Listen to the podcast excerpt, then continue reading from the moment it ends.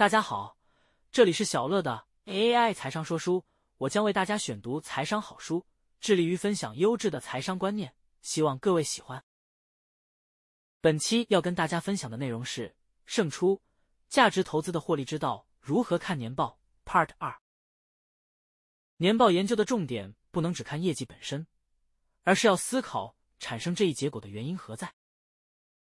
以及未来的整体经营态势到底是往好的方向还是往坏的方向，又或者模糊不清？要仔细推敲过去几年企业到底在做什么？是年复一年地在碰运气，还是具有一个长期的发展规划，并且始终在坚定的，哪怕是缓慢的，向着这一目标前进？是否清晰的认识到自己的机会在哪里，并且无比坚定的去建构超越同行的竞争能力？是始终在唱高调，但与现实的财务指标毫无回应，还是说到做到财务指标与公司的经营重点及业务发展目标形成良好的呼应和验证？透过年报的阅读和分析，形成在重要问题上的根本性判断。一点，这是不是一个值得信赖的企业？他要做的是说的话是不是负责和可靠的？应给他多高的可信度？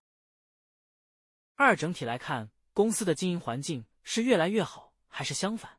又或者无法判断未来公司发展的重大变数因素是什么？从财务特征上而言，应该出现什么样的变化趋势？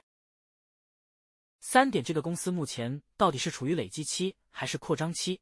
如果是前者，未来一两年内要做好业绩不乐观的心理准备。但如果你判断这种累积是一个战略性的正确行为，而且意味着未来会有更未确定和良好的报酬。那么，这种等待就是值得的。这个时候，对于业绩总不是那么给力，就不应该感到奇怪和抱怨。相反，如果判断处于扩张期，那么公司的经营指标也应该产生相对应的结果。如果经营结果与判断非常不一致，就要检讨一下自己对于这个公司的整体判断是否合理了。提高阅读年报水准很有帮助的方法：挑选市场中最好和最烂公司的年报。最好是被证明有余点的，对照住去阅读。利用年报一个不可或缺的技能，还是对会计报表的理解和灵活运用。在谈论投资的艺术性之前，恐怕还是要先搞好扎实的基本功吧。基本财务和会计常识就是基本功，想要绕过它走捷径，恐怕只是一厢情愿。以上就是本期跟大家分享的内容，感谢您的聆听。